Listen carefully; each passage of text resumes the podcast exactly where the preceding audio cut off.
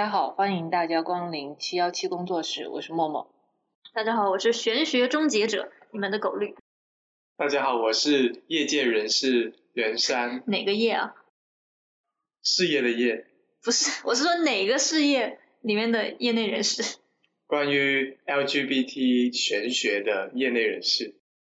这一期其实就是想聊一个关于圈内玄学的话题，然后我们想先聊一个就是 gay 达这个话题，因为 gay 达呢，百度翻译它告诉我，它是同志雷达的意思，说是同性恋识别同性恋的能力。不是你为什么要在百度翻译里去找这个词？这好奇怪。不是我要从百度翻译里找，是因为它是一个英文嘛，然后然后自己就跳出了百度翻译。但其实 gay 达的话，也不一定只有同志才有，有些直人的话也是能够慧眼识 gay，也是有些直女确实能做到很厉害。所以你是有这种直女的朋友吗？有五 G gay 达？作为一个业内人士，什么样的朋友都有。你是有被识别出来过吗？还是或者是有朋友用 gay 达帮你相亲吗？我觉得我应该不需要雷达，肉眼可见吧。OK，其实是有一些直女朋友很厉害。我记得有一次我跟一个朋友做完普拉提，就一个女生朋友跟她做完普拉提出来的时候，你都做普拉提了，这还用识别吗？他是识别你还是识别别人？是，是我跟她一起做完普拉提出来之后，我们走在大街上，他看到有个男的。他觉得这个男的好 gay 哦，这个男的一定是 gay，我就说不可能吧，这个人是 gay，就算他是 gay 我也不会认可的，对，然后后面我拿出小软件，你说哦，我真真的是 gay 啊，所以他为什么要你认可？不是，他是怎么识别出来的？他告诉我是女人的直觉，但是后面我回去跟他对答案之后，我发现哎，他确实有些行为是很 gay 的，比如说他背包的姿势和戴耳钉的位置啊等等。都展现出这是一个 gay 的标准答案。这样听起来其实比较像你那个侄女的朋友是一个生活观察家，就是他能观察，观察之后总结，总结之后然后再去推论。就真的会有 gay 戴耳钉的位置跟其他的人不一样吗？我记得是有的，我貌似记得应该是戴右边耳钉的，就只戴一边。因为我我之前就曾经只打过右边的耳钉，然后有个。别人说，你怎么把你的 gay 的信号都释放出来了？但就很多文青也只打右边啊。所以这可能在某个圈子内，大家就会有这样的一个共识，就觉得啊，打右边的话就是给打左边的就是直男这样子。就是说，大家讨论 gay 达的基础是唯心主义，所以它非常的玄学。对吧？所以要终结掉它。而且这种 gay 达的话题，或者是。到底有有没有 gay 达或 gay 达标准是什么？它可能只在一些特定的圈子内，大家才会去讨论。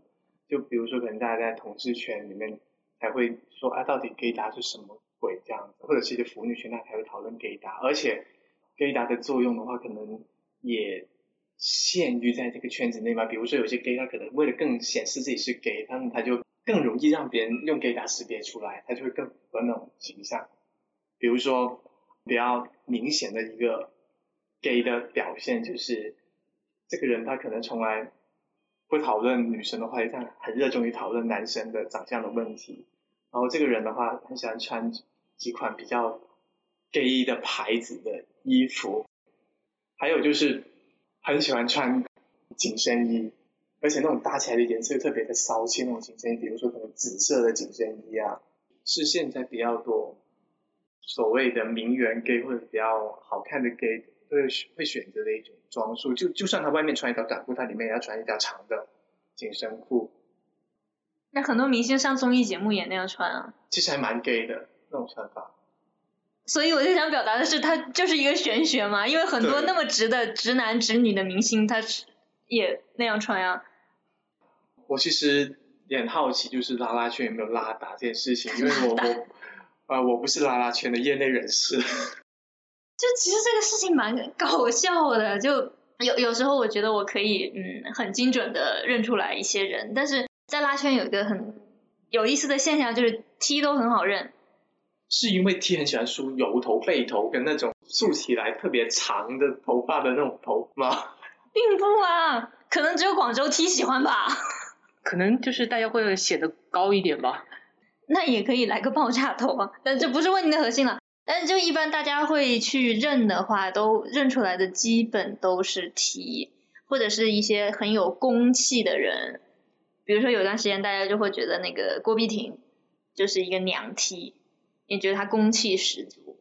然后她现在结婚了，好多人都不承认，开除垃圾是吗？不不不不不，开除你婚籍。我之前有听说过，就是啊、篮球队里面的拉拉特别多，在篮球队里面随便一抓就一大把。女子篮球队里面抓一大把，不是一抓一大把，是整个篮球队都是。其实我发现这个地方有一个就是感觉是相辅相成的，就是他们说什么篮球队里面拉拉多，但是我总感觉我认识的挺多所谓 T 啊，就都很喜欢打篮球，我也不知道他们是因为真的喜欢还是因为什么，反正还有喜欢踢足球，因为我小时候是那个省队的，省足球队的，然后整个队的队员一眼就望不到直的呀，除了教练。所以你在小学时候嘛，哦，小学、初中在小学的时候就是已经有了这种自我认同了。也没有，那个时候大家不会去过多的讨论这些方面的问题，但是等到后面就是长大了就发现哦，原来整个队的所有人都是弯的。所以足球也好，篮球也好，可以被誉为拉球吗？因为你知道，在那个 gay 圈，大家很喜欢，排球，对不对？不是 gay 圈，大家喜欢打羽毛球。那也有很多 gay 喜欢打排球，因为沙滩排球就很帅嘛。网球呢？还好，真的没有网球还挺直的。真的是羽毛球嗯特别多 gay 打，就是你有时候去一个羽毛球场，你发现怎么一堆男在那边打羽毛球，那多半有可能是 gay 的聚会呢。但你没有看过很多 gay 打沙滩排球吗？那或许真的可能有，但因为那个羽毛球更普及嘛，嗯，就是打的更多。我真的很少听说哪个 gay 会去打乒乓球啊，也很少听说哪个 gay 会去踢足球啊，然后打篮球，这好像有点过于暴力。足球、篮球都挺直的，而且有个很好玩的一个事情是什么？健身房里面 gay 特别多，啊，十男九 gay。而且最搞笑是什么呢？以前小的时候，很多的 gay 都不爱运动，你知道吗？上体育课就想躲。比如说我一到上体育课的时候，各种找啊，我是今天是脚痛了，明天肚子痛吧，各种流去躲。但是成年之后呢，就练得比自己以前的体育老师还要壮。其实我们本来是要聊就是 gay 达到底存不存在啊，但是感觉我们前面像像是在说怎么去识别 gay 或者是识别拉拉，就那你们觉得 gay 达到底是存在还是不存在？不存在。作为业内人士认为存在。请发表你的观点。当然我我所说的 gay 达，它不是一种第六感，我觉得它是一种结合耳鼻口舌身五体触感来识别出一个是不是 gay，比如说眼神的接触啊，还有就是他的嗅觉，他身上有没有香水味啊，外形啊，包括跟他聊天的过程当中听对方说话的语气啊等等来综合判断，这是一个需要实践经验才能获得的技能。所以你觉得这个它是一个可以怎么说？对，后天培育出来的技能。但我觉得，就这些其实很大程度上来讲都是刻板印象。随着社会越来越平等、越来越包容，其实是很难的。就我之前有一个在北京读书，后来去香港读研的朋友就跟我讲说，他感觉南方每一个男生都是 gay，因为南方的男生整体就比北方的要温柔一些嘛。北方的男生说话就比较风风火火呀，然后可能就被认为什么传统的男子气概比较足啊，但南方的男生说话就很温柔嘛，就南方的那个语调本来也比较软嘛。其实这个我倒想到，另外还有一个就是他们会说 gay 都会想喜欢打伞，然后这个其实我觉得在广东真的就是完全行不通。广东真的无无论什么人都打伞，对，之前我们我在学校的时候就有很有意思的一件事情，就是你知道大家都要去充卡，但是呢充卡的那个地方，你下课的时候它可能就是关门的，然后中午的时候就就要去排队，排队对对对，就排队，就是不管男女全部都是在打伞了。他这个就是用打伞来判断 gay 的话，在广东反正是行不通的就。打伞不见得代表那个人是 gay，只能证明广东的太阳太晒了。是，所以其实是各个地方、各个国家的 gay 有各个国家的 gay 情，全用粤语说一遍。对，请用粤语说一遍。这个太奇怪了。OK，其实每个地方都有自己的 gay 情啊，就可能在广东的话，主要的表现就所谓的 gay 情就是打伞不是主要的，可能需要更精致的一种、更特别的一个标准，比如说他可能会护肤啊，可能有些地方的话，一元店它是内容是很 gay 的，那么去那个逛一元店的男生，是 gay 的概率就比较高，所以要根据各个地方的实际情况而定。它其实还就是一个，又回到是一个概率问题。你知道这样来猜的话，就其实你不管怎么猜都有一定的概率嘛。嗯就好像等会儿有一个人会敲我们的门，这个人是男还是女，你怎么猜都有百分之五十的概率。我我就觉得说，如果是把一些比如说生活精不精致、用不用香水、护不护肤作为判断 gay 的一个标准的话，其实是刻板印象的加深。我是想说，是对直男的一种诋毁。谁说直男就不能拥有精致的生活？直男就真的每个都要邋里邋遢、脏里脏气的吗？不见得呀。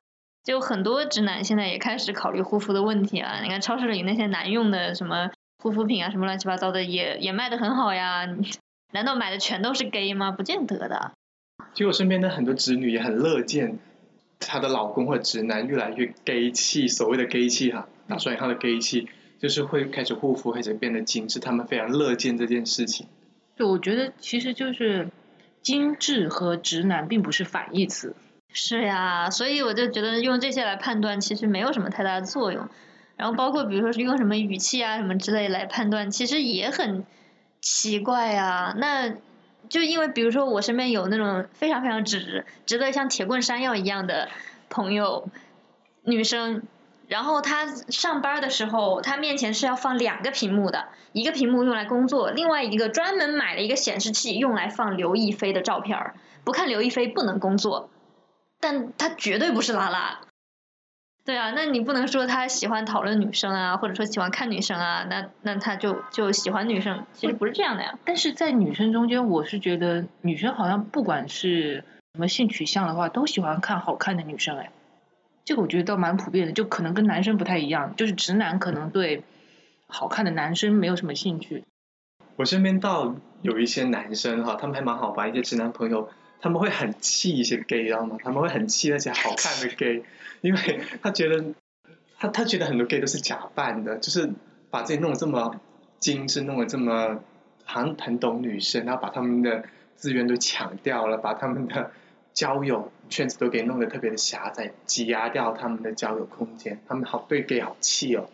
但他不应该很高兴吗？就是这些这么好看的，居然是弯的，不会跟他抢女生，不应该高兴才对吗？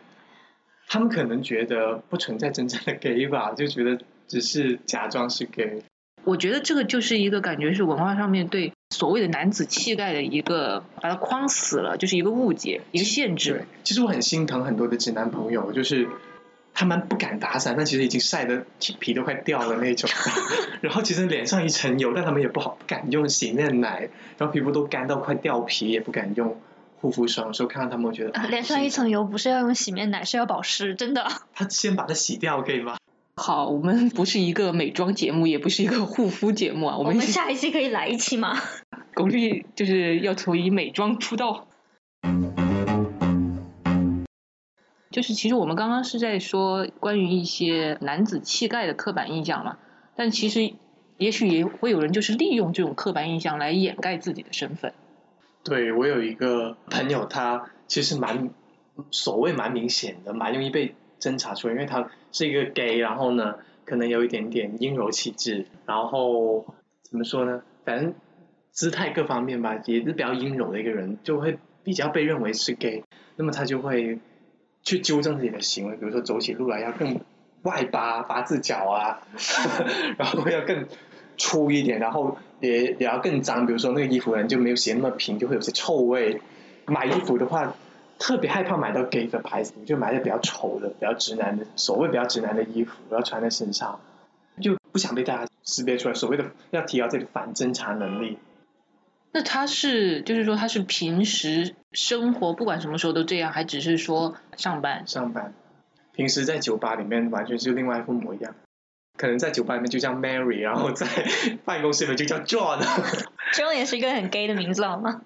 我之前曾经在呃某城市一家有十几年历史的 gay bar 里，当时晚上就是有一个 gay 圈的小网红去唱歌跳舞啊，各种表演节目嘛。然后我印象特别深刻，他一上台就说啊，我知道你们平常工作日五天都装的跟个一样，但今天你们可以骚起来了。然后他就开始唱，然后下面的人就对他那个话特别特别的有共鸣。我觉得可能就是你说的那个状态。其实我认识几位 T 也是这样的，就是他在生活当中他就会梳那种油头，反正就特别的不羁啊，特别的 man 气。我觉得他他的 man 值比我高一百倍，但他一到上班的时候就穿裙子，然后啊化那种红唇烈焰的那种妆，然后喷非常非常娘气的香水，这样子哇就完全看不出来。就我之前有一次就刚认识了一个 T 律师。然后最开始见他的时候是生活中见到的嘛，然后就看起来跟我差不多，穿那种很爷们儿的衬衫呀，然后头发也是直直的呀，也比较短啊等等吧。后来有一天我是因为一个什么事情要去找他，然后他那天是从律所下班回来，看到他的时候我根本就没有把他认出来，就是他早上可能用了卷发棒，就是把他的头发弄了一个大波浪，就是熟女的那种感觉。然后化了非常浓的妆，就真的是就像你说烈焰红唇，然后睫毛膏非常的明显，然后各种粉很厚等等，然后又穿了一个非常非常娘的高跟鞋。我当时看到他的时候，就跟我之前认识的他完完全全是两个人，我真的是没有认出来，要不是他叫我，我绝对认不出来是他。然后我就说天呐，这样累不累？我真的有个朋友更夸张，他直接。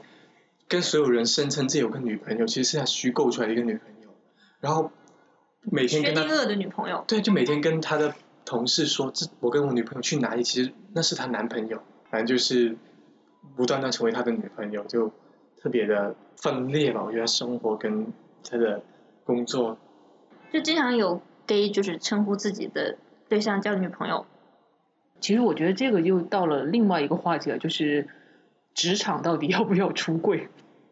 感觉是一个新的话题，我们可能可以聊一期的样子。哎，但其实是看得出来的，比如说有一个男生在你面前聊自己女朋友，或聊聊哪个女生，就说他哪哪好看，哪哪哪哪性感，但你完全感受不到他任何的热情，就是感觉到他好像在套词，就是在用一些很大的词，用一些学来的词在说的时候，我就觉得啊，你就能侦查出来这是个假假直男。开玩笑哈，开玩笑。但我觉得，就直男聚到一起去讨论女生哪里性感，哪里就评论她的长相、外貌什么之类，这这个情景还挺恶劣的，让人非常难受。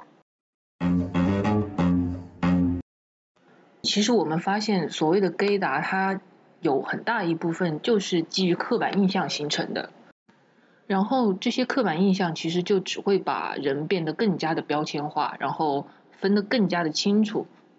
分得这么清楚的话，对于大家来说，我不觉得是一件特别好的事情。其实就起不到它本来的那个作用啦。你就真的用那些特征去判断 gay 的话，不见得准的。有一个很典型的例子，就是你知道我们律所是一个 T 山 T 海的律所，有特别特别多的 T。后来呢，有一次呢，有一个律师他特征非常的明显，我就一直觉得他是一个 T。每天西装革履的呀，就看起来长得又比较阴柔嘛。直到我们去年开年会的时候，他跟我擦肩而过，我第一次近距离的看他，我发现他长了小胡子，我才知道原来是个男律师。但是他符合就是传说中的 gaydar 里的所有的特征，但他是个男律师。看来丁律师吃过刻板印象的苦哈。我倒觉得这种所谓的刻板印象，或者是这种 gaydar 的东西。我会把它理解为大家的一种谈资，就大家茶余饭后就用来调侃一下的，所谓的这种 gay 达或者是这种刻板印象，我倒认为可能是大家茶余饭后吃饱饭没事干总结出来的一些规律，就觉得这个比较好玩而已。就像什么踢啊背头啊，其实真的会有人把这个当做是用来行动或者工作的一个最高准则吗？可能也未必，就大家觉得好玩，我觉得就够了。所以说，关于 gay 达，就是如果你只是把它当做一个比较有趣的事情去看待，然后比如说平时跟别人开下玩笑啊，或者是什么的话，其实是可以的。但是如果一定是说要把它上升到一个非常高的高度，甚至就把它作为一个判断某个人的一个行为准则啊，或者是什么，甚至有可能判断出来之后会上升到什么人身攻击啊，这个就违背了他的初衷了，因为。就我们想要认出一个人或者什么，并不是为了最后要去攻击他或者是伤害他们。对，我想到我们曾经有过一个客户，是我跟茉莉一块接待的，然后他就讲的是一些跟同性的伴侣之间的事情，然后我就一直在那儿跟他对话嘛，茉莉就在那儿做记录，然后说到最后的时候，他突然就拍了一下茉莉说：“哎，其实我们这些圈子里的事情啊，你不会懂的，只有丁磊才会懂。”然后呢，我们俩就当时就要笑场，但是我们也很友善的没有去揭穿这个事实，就默默在旁边。